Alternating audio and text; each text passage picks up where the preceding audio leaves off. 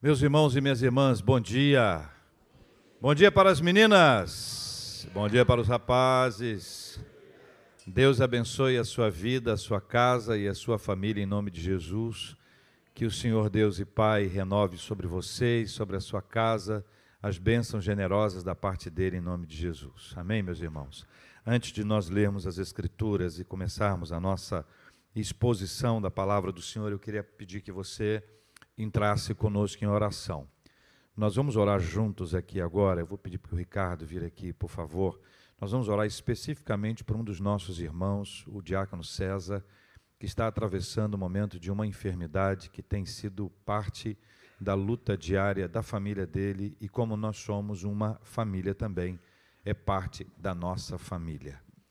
Ele está em casa, está nos acompanhando agora, participando desse nosso culto tem sido alvo das orações de toda a igreja já há algum tempo. Todos nós temos lembrado do nome dele, temos orado em todos os nossos cultos, os nossos grupos, o nosso time de intercessores. Mas eu queria convidar você a ser parte desse momento com a gente aqui agora. Que você se unisse a nós em oração, pela saúde, pela recuperação, pela cura do querido César, pedindo que a bênção do Senhor repousasse sobre ele, ou repouse sobre ele agora nesse exato instante. Nós cremos que Deus pode curar as pessoas. Eu não sei se você comunga da mesma fé. A Bíblia nos assegura que Deus pode fazer todas as coisas, o que inclui também a cura física. Nós também cremos que Deus tem usado, e nós louvamos a Deus por isso, a vida dos profissionais da área de saúde, todos os profissionais de saúde, cada um deles. Deus tem usado os remédios, cada cientista que vai elaborar um remédio, ele é dirigido por Deus para o bem dos seus filhos. Tudo isso glorifica a Deus, o trabalho de todos, e a gente precisa sempre reconhecer que é a, além da ação humana, Deus pode agir pelo ser humano ou diretamente, ele pode estabelecer, porque é assim que se faz. Quando eu passei por um vale pesadíssimo, uma de nossas irmãs aqui na igreja me, me ensinou dizendo que ela sempre orou para que Deus abençoasse todo o meu organismo, cada órgão, e ela citava os órgãos, cada célula do meu corpo. A habilidade dela para essa área fez com que ela pudesse nominar. A gente não precisa nominar, a gente precisa crer que Deus pode. Então, quero convidar você a se integrar com a gente nesse momento de oração, especificamente pela saúde do querido César, da sua amada esposa Fátima, renovando as forças uh, de ambos e dos seus três filhos, em nome de Jesus. Santo Deus e amado Pai, em nome e por amor de Cristo Jesus, clamamos a Ti, Senhor, pelo Teu cuidado na vida do nosso amado César, diácono Teu, oficial Teu, junto aqui em nossa igreja. Paizinho, que Tua boa mão continue a cuidar dele, a tocar em suas feridas, a trazer a restauração de cada um dos seus órgãos que tanto precisam, Pai. A fazer com que os procedimentos médicos, o tratamento seja adequado e o organismo dele consiga, ó Pai, responder a cada um dos tratamentos. Para que logo, ó Pai, ele possa estar aqui em nosso meio. Que as suas atividades pulmonares, Pai, sejam tocadas e com um toque especial da tua mão, Pai para que tudo que ali puder ser limpo, seja limpo, Pai. Para que toda e qualquer atividade dos seus órgãos que estejam sendo, ó Pai, debilitados, Tu possa restaurar. Que ele consiga, ó Pai, receber de Ti, Senhor, o sopro do oxigênio, o sopro que vem de Ti, que restaura a vida, que aquece nossos organismos, mas que o dele seja aquecido também que haja um total reequilíbrio funcional de todas as atividades dele, Pai. Para que ele possa, Pai, estar fortalecido, cuidado e amado por Ti. Abençoe os profissionais que têm cuidado dele, Pai, que eles continuem a serem servidos por Ti, para que eles possam servir ao César, de forma, Pai, que ele tenha aquilo que ele necessita para ser restaurado. Cuida da Fátima, Pai, nossa irmã amada, serva tua, tão carinhosa, Pai. Que ela sinta também cuidada, amada por Ti, sabemos que o Senhor está no controle da vida dela, do César, dos filhos, de toda a família. para que, segundo o teu tempo, Pai, nós cremos, César poderá ter sua saúde totalmente restabelecida e estar aqui em nosso meio, louvando, bendizendo e engrandecendo o teu nome.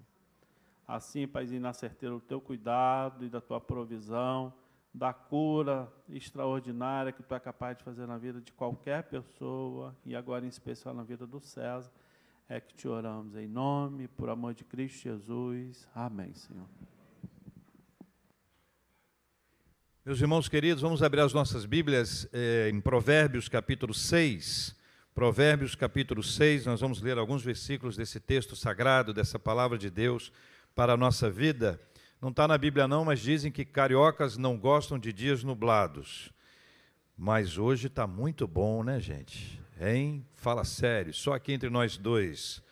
Ontem nós vimos nós percebemos um pouquinho daquilo que vão passar aqueles que não forem para o céu. Misericórdia.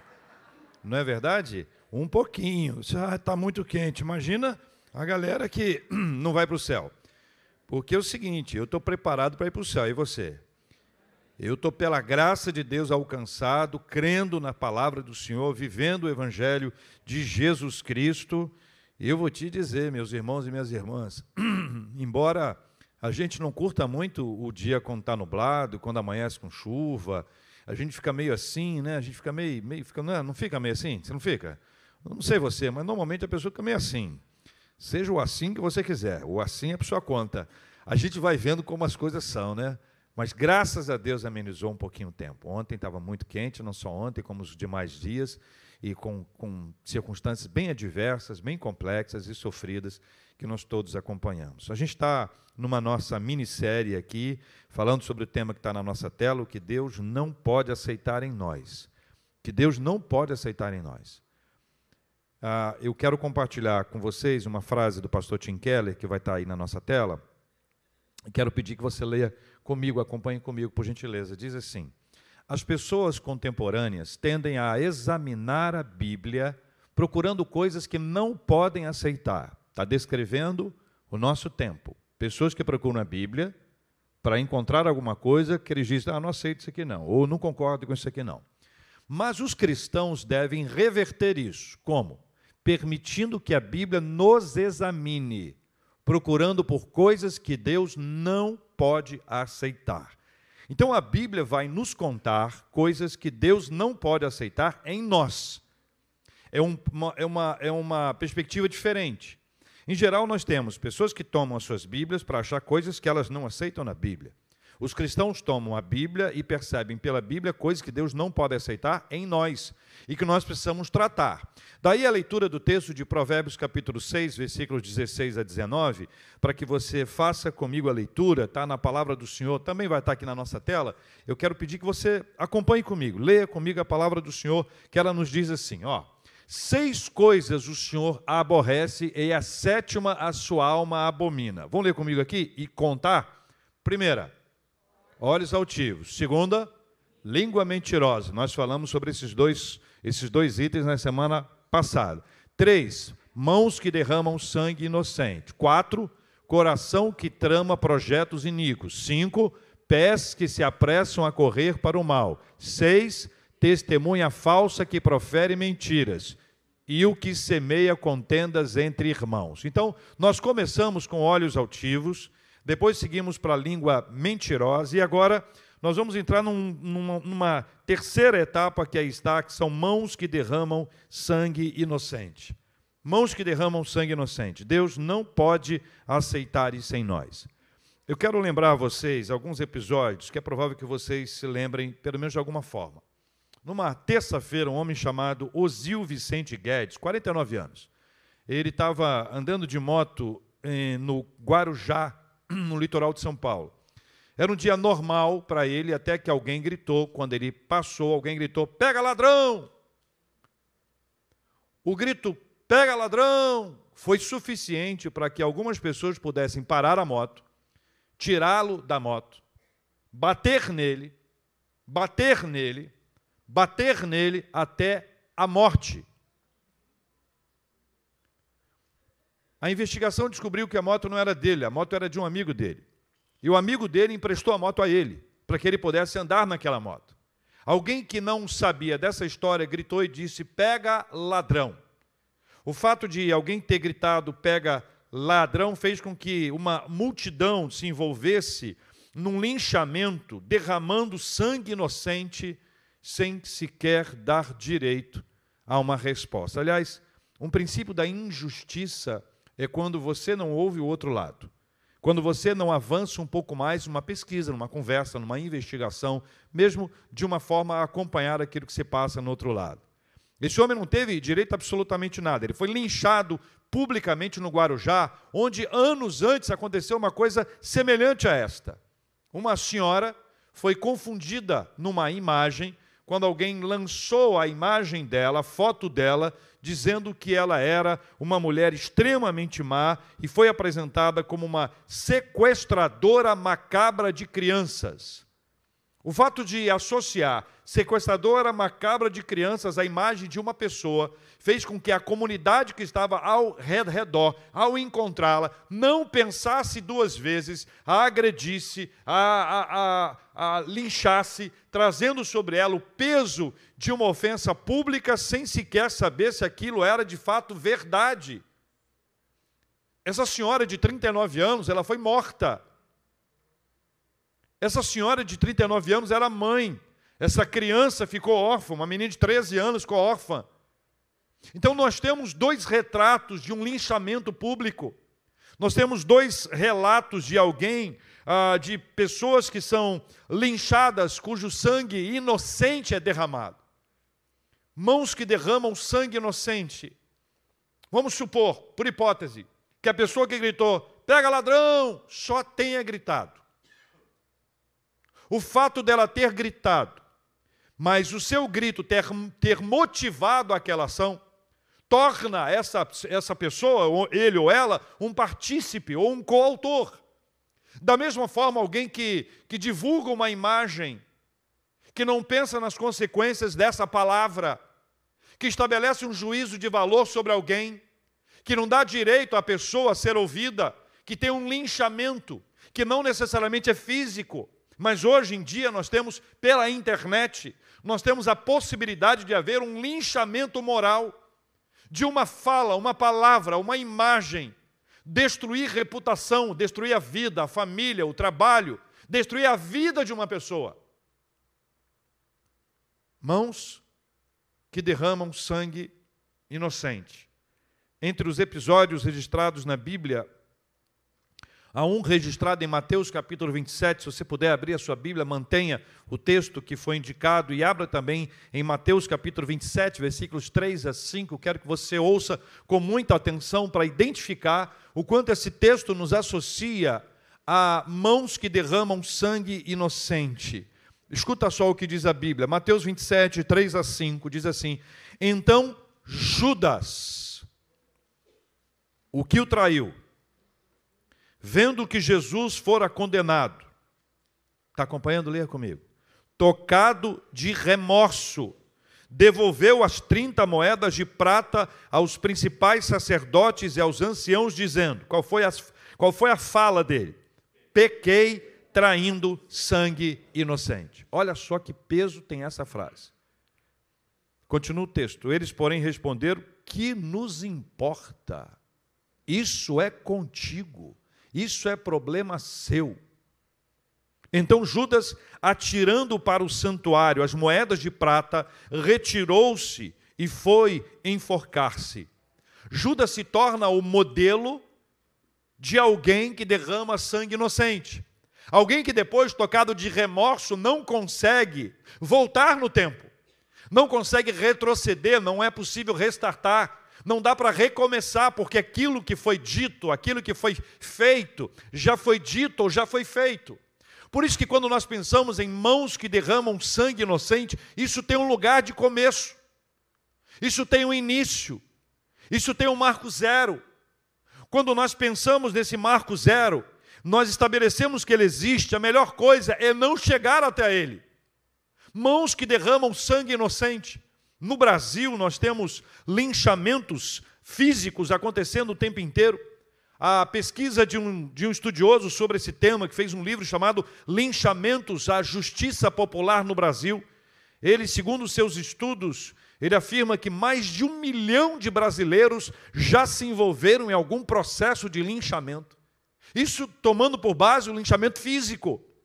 Mas veja, o linchamento moral, o linchamento social, o linchamento espiritual, cada uma dessas etapas são importantes para nos fazer pensar o quanto nós devemos estar longe daquilo que eu estou chamando aqui de Marco Zero. Deus não suporta isso. Deus não pode aceitar em nós mãos que derramam sangue inocente. A segunda coisa que esse texto nos fala é que Deus também não aceita, não aceita em nós coração que trama projetos iníquos. Você pode falar junto comigo o que está aqui na nossa tela? Coração que trama projetos iníquos, Deus não pode aceitar em nós. Aquilo que é injusto, aquilo que é mal, aquilo que é perverso são os projetos iníquos. Um coração que planeja maldades, Deus não pode aceitar. Agora, pensa comigo. Quem é que sabe o que o coração do outro pensa? Quem é que sabe o que o coração do outro planeja? Nenhum de nós sabe o que, se, o que se passa no coração do outro, mas nós podemos tomar conta daquilo que se passa no nosso coração. Eu quero pedir que você abra a sua Bíblia aí, já que você está com a palavra de Deus aberta, no segundo livro de Samuel, capítulo 13. Segundo livro de Samuel, no capítulo 13, tem uma história impressionante. Você, se não conhece essa história, vai conhecer uma história impressionante que declara claramente esse, esse processo de um coração iníquo que a gente não sabe como é que funciona. Segundo livro de Samuel, eu vou repetir sempre, gente, fique tranquilo. Segundo Samuel, capítulo 13, versículos 1 a 19. Segundo livro de Samuel, capítulo 13, versículos de 1 a 19, é o texto inteiro. Veja, o coração iníquo é aquele que faz um planejamento, ele estabelece um, um passo a passo. A maldade ela não acontece do nada, ela não acontece de uma hora para outra. Ela vai num crescendo, ela vai sendo desenvolvida, ela vai sendo alimentada, ela vai sendo construída. Esse processo da maldade no coração é algo que Deus não aceita, Deus aborrece isso mas nós não temos condições de observar o que se passa no outro. Nós precisamos cuidar daquilo que se passa no nosso. Olha que história impressionante é essa de, do livro de segundo livro de Samuel, capítulo 13, a partir do versículo 1. Ora, vou ler com você. Tinha Absalão, filho de Davi, uma formosa irmã cujo nome era Tamar. Aminon, filho de Davi, se enamorou dela. Olha o começo dessa história. Angustiou-se Aminon por Tamar, sua irmã, a ponto de adoecer, pois sendo ela virgem, parecia-lhe impossível fazer-lhe alguma coisa. Ele queria fazer alguma coisa com ela. Tinha, porém, Aminon, olha só essa história. Tinha, porém, Aminon, um amigo cujo nome era Jonadab, filho de Simeia, irmão de Davi. Jonadab era homem muito sagaz. E ele lhe disse: por que tanto emagreces de dia para dia, ó filho do rei? Não modirás? Então lhe disse Aminon: Amo Tamar, irmã de Absalão, meu irmão. Disse-lhe Jonadab: Olha o coração iníquo. Peço-te que, diz assim: deita-te na tua cama e finge-te doente. Quando teu pai vier visitar-te e dizer-lhe: Peço-te que minha irmã Tamar venha e me dê de comer pão, pois vendo-a eu preparar-me a comida, comerei de sua mão. Que, que ele fez?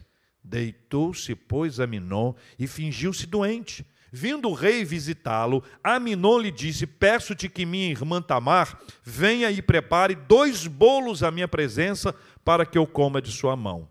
Então Davi mandou dizer a Tamar em sua casa: Vai à casa de Aminon, teu irmão, e faze-lhe comida. Davi não entendeu, não percebeu, não teve o discernimento. Versículo 8: Foi Tamar à casa de Aminon, seu irmão, e ele estava onde? Deitado, fingindo que estava doente. Lembra disso?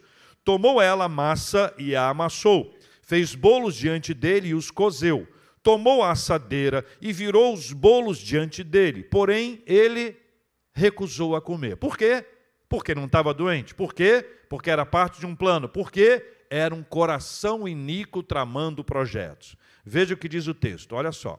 Ah, versículo 9: Porém ele se recusou a comer.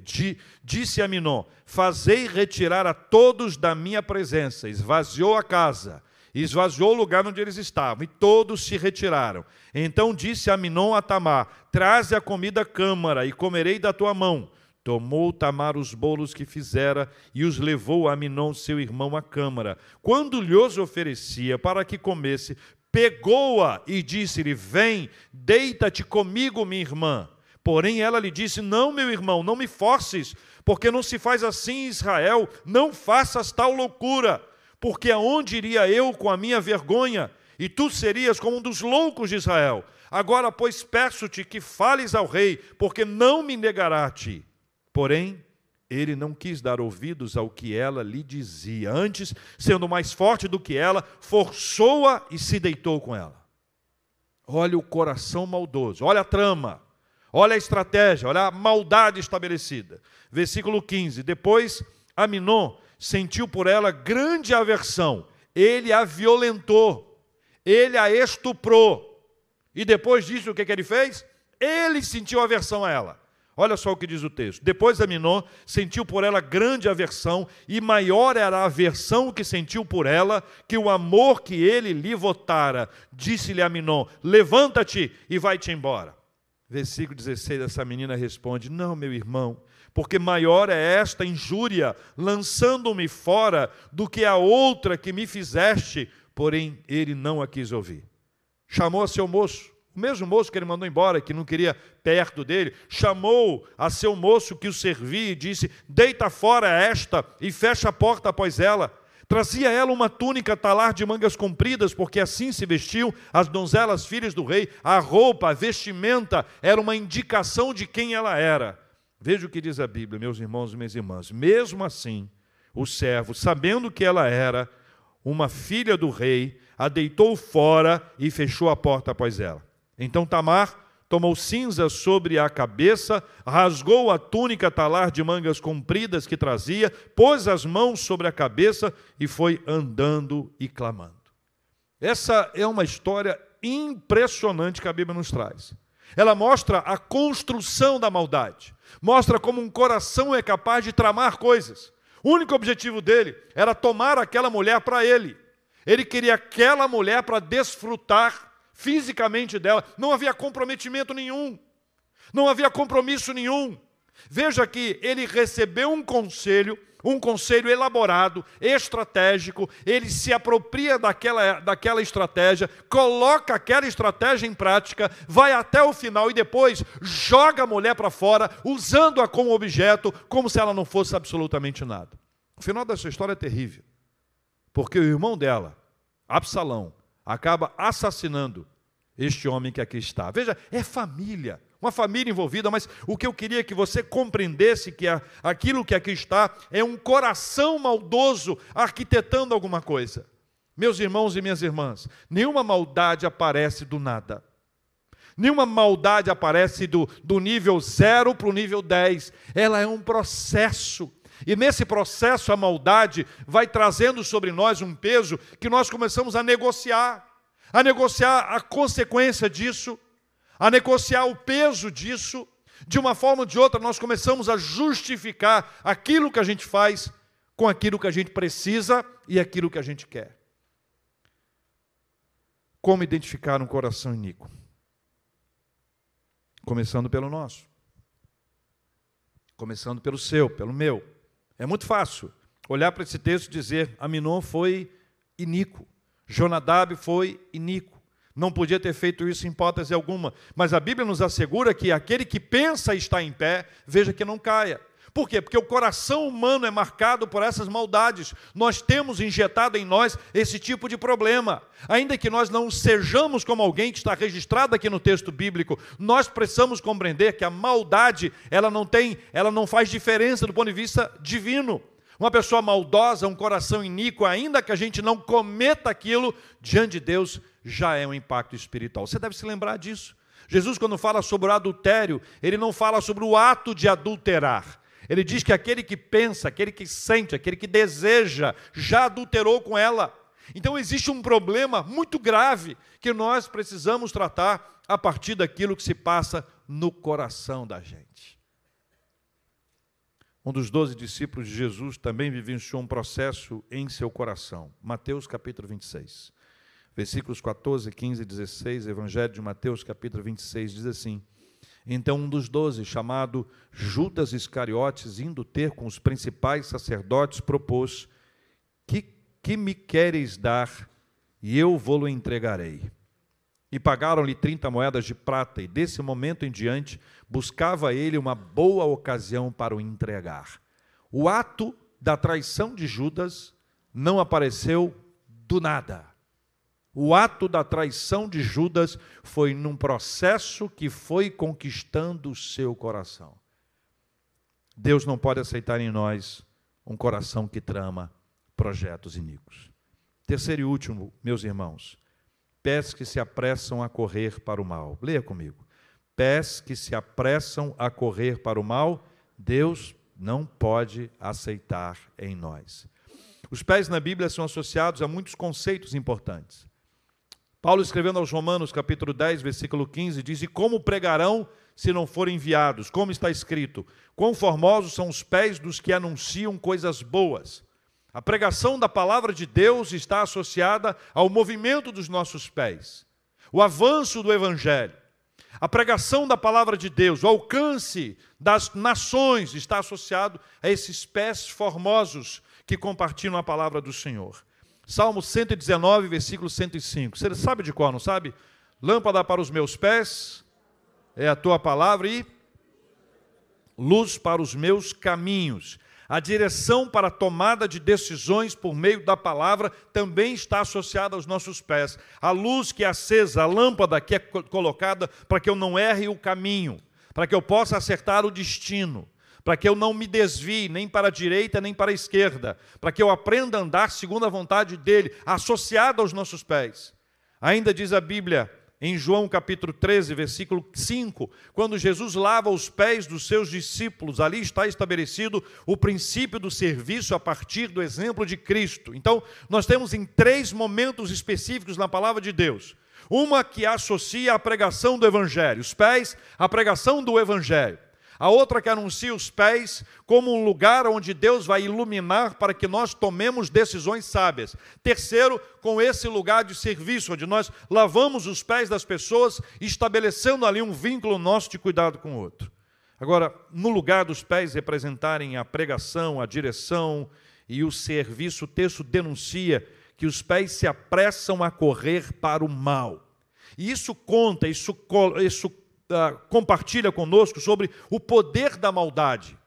O poder da maldade gestada no coração, que movimenta o ser humano para desejar e realizar coisas que Deus não pode aceitar em nós. A gente precisa olhar esse assunto com máxima seriedade.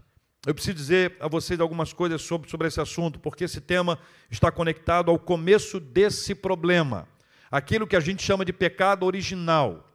O pecado, primeiro, aquilo que tornou o ser humano um pecador, aquilo que tornou a nossa vida sensível, influenciada pelo mal. Nós perdemos a pureza que havia no jardim do Éden. O jardim do Éden arrancou de nós a pureza. Passamos a partir desse instante a mergulhar num estado absolutamente complexo de maldade. Nós vamos lendo os textos bíblicos e vamos observando a maldade alcançando níveis absurdos. Nós vemos um crime ali dentro de uma casa, um assassinato de um irmão. Nós vemos o pecado ganhando posições tão terríveis a ponto de Deus resolver destruir todas as coisas a partir de um dilúvio. Era a maldade que ali estava. A maldade vai ganhando espaço, vai conquistando lugar. Isso é parte da nossa tendência. Então é uma luta que você e eu temos.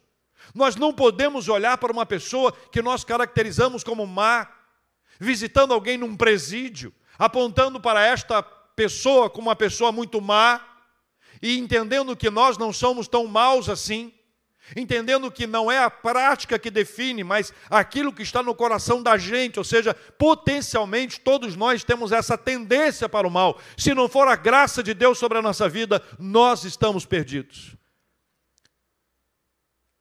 Dr. R.C. Sproul, brilhante teólogo, trouxe algumas palavras importantes sobre esse assunto que eu gostaria de compartilhar com os irmãos. Ele diz assim: a doutrina do pecado original ensina que as pessoas pecam porque são pecadoras. Tem uma distinção importante que ele faz. Não é que somos pecadores porque pecamos, mas sim que pecamos porque somos pecadores. Isto é, desde a queda do homem, nós herdamos uma condição corrompida de pecaminosidade. Nós temos agora uma natureza pecaminosa. O Novo Testamento diz que estamos debaixo do pecado. Temos uma disposição para a maldade, de forma que todos nós, na verdade, cometemos pecados porque faz parte de nossa natureza cometê-los, mas essa não é a natureza que foi originalmente dada a nós por Deus. Nós éramos originalmente inocentes, mas agora a raça humana despencou para um estado de corrupção. Essa é a ideia que nós temos. Nós fomos corrompidos, o pecado nos corrompeu, o pecado nos arrancou do estado de inocência, o pecado nos arrancou de um lugar de pureza. Essa luta do texto bíblico não é das pessoas que nós consideramos e elegemos como más ou piores do que nós. Essa é uma realidade que afeta você e a mim. Todos nós estamos inseridos nessa realidade que aqui está. Em 1618, na Holanda, aconteceu o sino de Dort, e esse sino de Dort é muito importante para a nossa história, porque a partir dele foram elencados alguns pontos muito importantes da nossa, da nossa teologia reformada. Ele nos ajuda a compreender aquilo que nós chamamos de tulipe. São cinco pontos muito importantes. O primeiro deles diz a depravação total do ser humano. Eu volto a esse ponto já já, mas para que você tenha uma ideia dos cinco. O segundo é a eleição incondicional. O terceiro é expiação limitada. O quarto é graça irresistível. O quinto é a perseverança dos santos. Essa expressão depravação total é uma expressão forte. É uma expressão que nos assusta. Durante muitos anos de ministério, eu fui trabalhando e discipulando as pessoas, e quando eu tratava sobre esse ponto, eu imprimia uma, uma apostila para poder explicar melhor esses dados para as pessoas, com dados históricos. Eu me lembro que uma vez uma senhora, ao receber a apostila da próxima aula, e a próxima aula era depravação total, é isso que estava na capa: depravação total. Ela olhou e disse: É, reverendo, o mundo hoje está perdido mesmo. E eu pensei, falei, meu Deus, o marido dela não é cristão. Essa irmã chega em casa com a postura uma depravação total. Essa não é uma boa impressão. E aí eu li, lendo o Sproul, eu vou ler mais uma frase dele aqui, ele apresenta uma nova, uma nova expressão que também é, é, é, é satisfaz essa, essa necessidade nossa, que é corrupção total. Então, de um lado, você tem essa ideia que é da depravação total, que significa o ser humano foi totalmente depravado, ele foi totalmente corrompido. Em nós está essa marca. Vamos pensar que isso é uma bactéria, vamos pensar que isso é uma doença. Ela nos contagiou e contagiou a humanidade inteira. Então, quando nós nascemos, nós já nascemos com essa tendência. Nós temos que lutar contra ela o tempo inteiro. Mas escuta uma coisa: Existe um texto curiosíssimo na Bíblia quando trata sobre a saída do povo de Deus do Egito. E diz lá, um determinado ponto, que Deus, que Deus endureceu o coração de Faraó. Uma leitura superficial nos coloca em crise. Porque, veja bem, primeiro, Deus estabelece que o povo deve sair de lá e vai para a terra. Deus levanta Moisés e Moisés traz essa palavra. Deus permite que milagres aconteçam, Deus permite até que pragas sejam encaminhadas. Espera aí, mas se o texto diz isso e ainda diz que Deus endureceu o coração de Faraó, o que é que isso significa? É uma brincadeira? Deus está zoando o povo do, do Egito? Claro que não. A perspectiva bíblica é que, ao endurecer o coração de Faraó, Deus deixou o coração de Faraó com ele mesmo, na sua plena humanidade sem intervenção divina. É isso que acontece com o coração da gente. Se nós estivermos sem a intervenção de Deus, nós estaremos sendo manipulados pela nossa própria corrupção. Ou seja, os nossos atos, o que fluirá de nós é maldade. Se não houver uma intervenção divina em nós, seja pela graça comum que sobre nós está, que impede que a nossa vida vire o inferno, que o nosso mundo vire o inferno, há um controle de Deus para impedir que essas coisas venham a acontecer, mas há também a ação poderosa e generosa do Espírito Santo de Deus que vem para nos santificar. O Espírito Santo, santo no Espírito não é sobrenome. Santo é uma das ações. Ele vem nos convencer do pecado, ele vem nos santificar, ele vem nos separar. Então, a nossa tendência humana, pecaminosa, é que a gente caminhe sempre para aquilo que é ruim, porque houve em nós a depravação total ou a corrupção total do ser humano. O doutor Sproul continua dizendo assim: quando os reformadores protestantes falam sobre a depravação total, eles quiseram dizer que o pecado, seu poder, sua influência, sua inclinação, afeta toda a pessoa. Nossos corpos são caídos, nossos corações são caídos, nossas mentes são caídas. Não há nenhuma parte de nós que escapa dessa devastação da natureza humana pecaminosa. O pecado afeta nosso comportamento, o pecado afeta nosso pensamento e até mesmo a nossa conversa. A nossa conversa é afetada pelo pecado. A pessoa toda está caída. Esta é a verdadeira extensão da nossa pecaminosidade quando julgada pelo padrão e pela norma de perfeição e da santidade de Deus. Irmãos e irmãs, esta é uma questão seríssima. Seríssima. Certos assuntos não podem deixar de ser falados. Melhor é ouvir uma palavra de encorajamento Melhor é ouvir uma palavra que me coloca numa posição onde as promessas de Deus são cumpridas na minha vida, mas nada disso se torna verdade se nós não encararmos o pecado como pecado. Se nós não percebemos o quanto ele nos influencia e o quanto nós precisamos de Deus. Portanto, quando esse texto nos apresenta essa possibilidade de pés que se apressam a correr para o mal, nós precisamos repensar a nossa vida e todas as nossas atitudes em nome de Jesus. Evangelista Mateus nos mostra, mais uma vez, Judas Iscariotes se apressando a correr para o mal. Mateus 26, 47 a 50. Falava ele ainda, e eis que chegou Judas, um dos doze, e com ele grande turba, com espadas e porretes. Judas correu para encontrá-los. Vinda da parte dos principais sacerdotes e dos anciãos do povo, onde ele recebeu as 30 moedas de prata. Ora, o traidor lhes tinha dado este sinal: aquele a quem eu beijar é esse. Prendei-o. E alguém já disse que esse beijo associa Judas a uma cobra que se aproxima sorrateiramente e mata o outro com seu veneno. E logo aproximando-se de Jesus, lhe disse: Salve, mestre! Hipócrita. E o beijou. Jesus, porém, lhe disse: Amigo, para que vieste? Nisto, aproximando-se eles, deitaram as mãos em Jesus e o prenderam. O que Deus não pode aceitar em nós. Deus não pode aceitar em nós pés que se apressam a correr para o mal. Nessas três etapas que nós conversamos hoje, nas três etapas tem textos que nos conectam a Judas Iscariotes. Cá entre nós dois, quem é que põe o nome de um filho de Judas Iscariotes?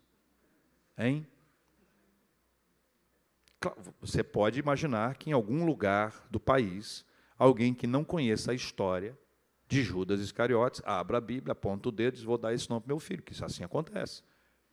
Ouvi uma história de um menino cujo pai botou o nome dele de Lucifer, que eu não tinha a menor ideia de quem era. Então, não, não duvido que haja alguém cujo nome seja Judas Iscariotes. Mas quem, em sã consciência, conhecendo o texto, pode dizer, não, Ju, Ju, Ju, quem? Não. Mas esses relatos de Judas Iscariotes, eles se aproximam mais de nós do que a gente pensa. Por isso, serve de alerta para nós serve de despertamento para nós, serve de impacto espiritual para que a gente tenha uma, uma autoanálise, para que a gente busque essa, essa ação divina sobre nós, porque nenhum de nós quer ser contado como alguém igual a Judas Iscariotes. Nós queremos ser iguais a Pedro, ainda que a gente venha a ter alguma dificuldade com isso. Queremos ser igual a João, pessoas amorosas. Queremos ser Tiago, ainda que Tiago tenha sido morto ao fio da espada, ele foi fiel até o final. Queremos ser como André, como Felipe, homens operosos que ajudaram ah, em diversos momentos de sua vida. Queremos ser como Tomé, alguém que, embora não tenha crido num determinado instante, ele voltou a crer e fez parte daquilo que era a obra de Deus. Mas nenhum de nós quer ser como Judas Iscariotes. Por isso que essa palavra é dura. Por isso que essa palavra é confrontadora. Por isso é que essa palavra tem poucos risos. Porque ela precisa ser encarada de verdade. Nós estamos fazendo um marco na nossa vida. Nós temos a chance de rever posicionamentos nossos, porque Deus não pode aceitar em nós mãos que derramam sangue inocente. Seja aquele que grita, pega ladrão, ou aquele que vai espalhando num linchamento moral ou num linchamento espiritual, sendo partícipe ou coautor. Deus não pode aceitar em nós coração que trama os projetos iníquos e quem é que sabe o que se passa no coração do outro. A gente julga, não julga? Cá entre nós dois, infelizmente. A gente olha para alguém e julga. A gente não pode julgar. Porque a análise é do nosso coração. Então é aquela hora de dizer, Senhor, se tem alguma coisa aqui, se tem alguma maldade no meu coração. O caso de Aminon, Tamar, que envolve Absalão, Jonadab, isso é uma tragédia. Uma tragédia. Tragédias podem deixar de acontecer se nós colocarmos o nosso coração na presença do Senhor. Deus não pode aceitar em nós pés que se apressam a correr para o mal. Porque pés na Bíblia tem uma associação bonita: pregação do Evangelho, pregação com tomada de decisões adequadas. Deus não pode aceitar em nós pés que se apressam a correr para o mal. E eu preciso lembrar você que o nosso coração é marcado, é manchado pelo pecado. Existe em nós essa corrupção ou a essa corrupção total, a depravação total do ser humano. Então, a gente precisa orar. E assim como na semana passada, eu quero repetir, eu não vou pedir que ninguém venha aqui à frente. Não é porque não tenha, não, é porque não caberá aqui na frente. Porque todos nós estamos inseridos nisso aqui. E se você acha que você está acima disso aqui, eu quero te dar uma palavra de coração, sem julgar você. Se você acha que você não está atingido em nada disso aqui, é sinal que você não entendeu. Então a minha oração é que o Espírito Santo de Deus fale com a gente. Que o Espírito Santo de Deus ministre o coração da gente e mostre para a gente o que está acontecendo com a gente. Para que a gente não tenha nenhuma dessas marcas na nossa vida. E como é parte da nossa prática na igreja, eu quero convidar você, se quiser e puder, a se ajoelhar na presença de Deus. Para que Deus nos limpe, para que as nossas mãos jamais derramem sangue inocente, seja como ato ou como um pensamento. Que o nosso coração não trame projetos iníquos. E que os nossos pés não se apressem a correr para o mal. Enquanto nós estivermos cantando, ore com a gente. Coloque-se diante de Deus. Em nome de Jesus. Nosso Deus e Pai, em nome de Jesus, nós nos colocamos na presença do Senhor. Primeiro, agradecidos por esse privilégio. Reconhecemos que não há em nós mérito algum que nos permita nos aproximar do Senhor. Três coisas o Senhor aborrece, que o Senhor não aceita, que não pode haver em nós. Nós fomos impactados pelo texto sagrado fomos confrontados pela palavra do Senhor. Vê se há em nós algumas dessas características. Tenha misericórdia de nós. Nos perdoe, Senhor. Nos perdoe, Senhor. Nos perdoe, Senhor. A nossa carne corrompida, manchada, contaminada pelo pecado, tende a ações que são tão contrárias à vontade do Senhor. Deus, hoje nós pedimos que o Senhor nos visite e nos mostre o que estamos pensando, tramando no coração, aquilo que está sendo envolvido na nossa vida como um plano, uma estratégia de maldade. Deus amado, nós pedimos a Sua misericórdia em nome de Jesus. Queremos correr para aquilo que é bom e não para aquilo que é mal. Queremos doar a nossa vida e servir ao Senhor com nosso esforço para aquilo que vai glorificar o nome do Senhor e não entristecê-lo. Pai, nós pedimos a tua misericórdia sobre cada um, Senhor Deus, agora em nome de Jesus. O Senhor conhece a vida, a luta, a batalha, aquilo que se passa no coração da gente, ó Deus, aquilo que se passa na nossa palavra. Deus querido, nossas mãos precisam estar limpas e não ensanguentadas. Nosso coração precisa tramar bondades, planejar coisas boas e não maldades. Nossos pés devem correr para aquilo que é bom e não para aquilo que é mal. Tenha misericórdia de nós. Nós oramos, ó oh Deus, também pelos teus filhos e filhas que atravessam vales complexos na sua vida. Nós oramos, ó Deus, agradecidos porque o João Gabriel foi operado e está bem. Nós oramos e intercedemos, ó Deus, pela saúde de Daniela, Reverendo Ronaldo Lidório, do nosso querido César, do senhor Elias, do reverendo Silvânio, da Inês, do Josimar, da Terezinha, da Dulce, da Ana Carolina, da Ana Clara. Nós oramos por Dona Odete, nós oramos por consolo ao coração do Cristiano e de sua família. Nós oramos por Paulo Romero, Aloísio Lima, Elisiário Francisco. Nós agradecemos pela recuperação do Pedro Henrique. Outros nomes, pessoas queridas, circunstâncias estão em nosso coração e nós apresentamos diante do Senhor. Nós oramos pela paz no planeta, oramos pela bênção do Senhor sobre a nossa cidade. Deus amado, nós oramos pelas nossas famílias, pelo nosso trabalho, pela situação financeira, a vida financeira de cada um de nós. Nós oramos, ó Deus, por novas portas lícitas, honestas, justas, que se abram para a glória do Senhor.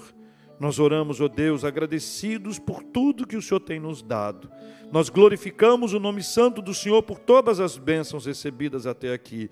Bênçãos que nós recebemos nessa semana, pelas quais nós damos graças e glórias ao nome do Senhor. Pai, Paizinho querido e amado nós entregamos todas as nossas orações nas mãos do Senhor, certos de que as bênçãos buscadas, ao serem recebidas, nós por elas já te agradecemos antecipadamente.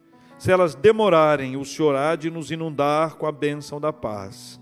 Se elas não chegarem, o Senhor vai tranquilizar o nosso coração, pacificar o nosso coração, nos dando a bênção do Senhor. Nós entregamos tudo e todas as coisas nas mãos do Senhor, em nome de Jesus. Amém. Logo amém. eu, finito e carnal